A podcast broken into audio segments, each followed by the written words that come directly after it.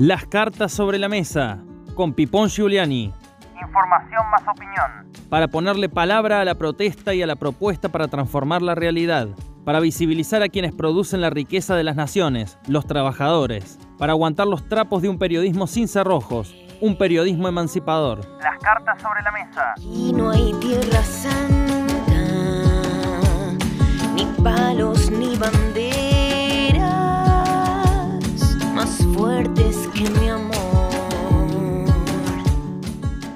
Una de las primeras huelgas registradas en el territorio argentino data de 1868.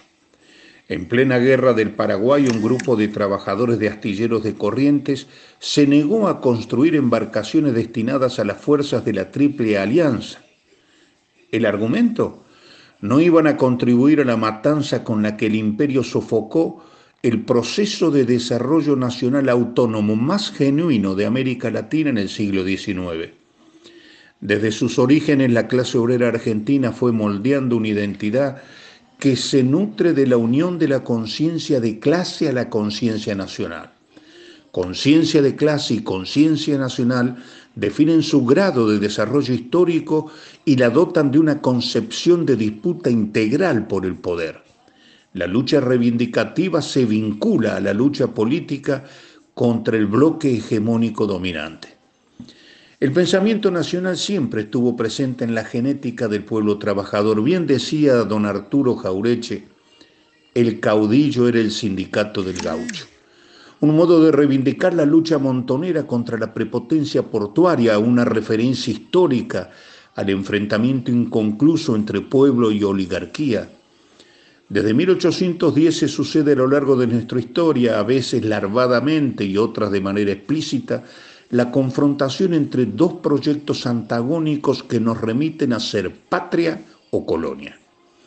Si el gaucho es para la élite ilustrada un inadaptado y rebelde ante las convenciones sociales, para la interpretación nacional es el representante de una clase y de un pueblo a los que la oligarquía ganadera arrebató sus tierras y derechos mientras la organización neocolonial del país los marginaba y condenaba a ser parias en su propia tierra.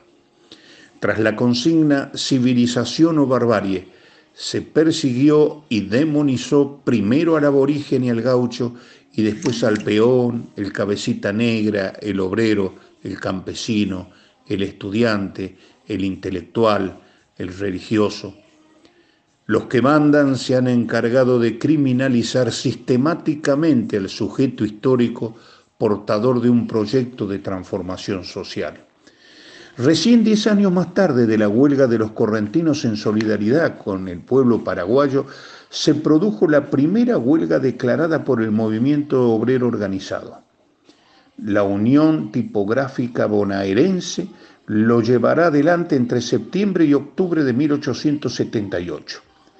El origen del conflicto fue la decisión de una imprenta de rebajar los salarios de su personal, la huelga fue ganada por los obreros y las patronales aceptaron volver a los sueldos originales y reducir la jornada laboral a 10 horas en invierno y 12 en verano.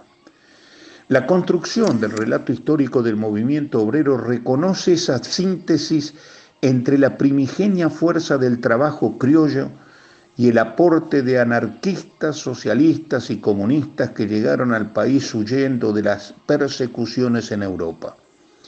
Esa fusión con sabor a mate amargo le dará su fisonomía a la clase social que le da sustento al movimiento popular. Después de todo, unos y otros, nativos y extranjeros, constituyeron la masa de explotados que generó la riqueza fundante del naciente capitalismo autóctono. La unidad y organización de los trabajadores son condición necesaria para que puedan expresarse en el tiempo y en el espacio la conciencia de clase y la conciencia nacional, su conciencia para sí. Los espero dentro de unos días aquí mismo en este lugar del dial. Si ustedes quieren y me acompañan. Será hasta entonces, chao.